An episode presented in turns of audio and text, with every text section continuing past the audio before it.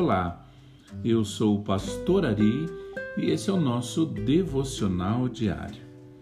A Bíblia diz em Efésios 4, verso 15: Seguindo a verdade em amor, cresçamos em tudo naquele que é a cabeça, Cristo. Mesmo em um ótimo relacionamento, as pessoas sempre terão desentendimentos. Não importa o quanto elas se amam e se dão bem, elas nunca pensarão da mesma maneira o tempo todo. É por isso que é tão importante aprendermos a falar a verdade em amor. Se você cresceu em um lar tenso e com muitas brigas, é bem provável que você queira evitar conflitos a qualquer custo. No entanto, o silêncio não resolve os problemas.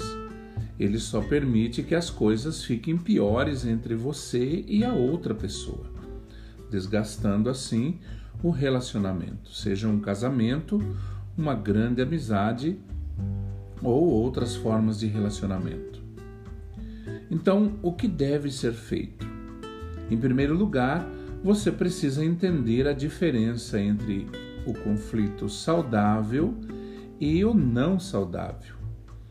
Veja exemplo desses conflitos em um casamento.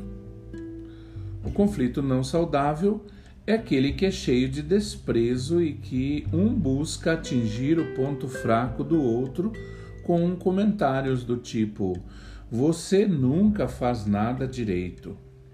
Por que eu fui me casar com você? Esses comentários atingem o coração e acabam com a autoestima de qualquer pessoa.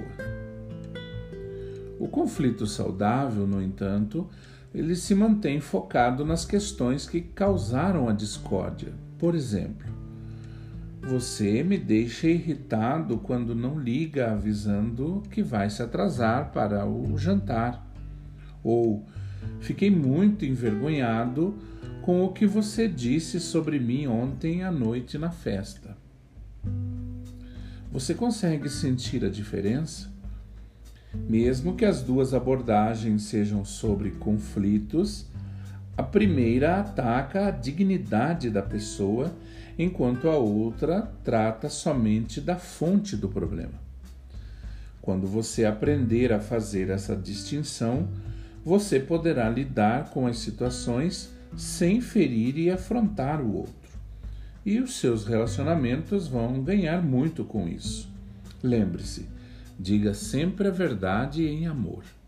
Que você tenha um excelente dia.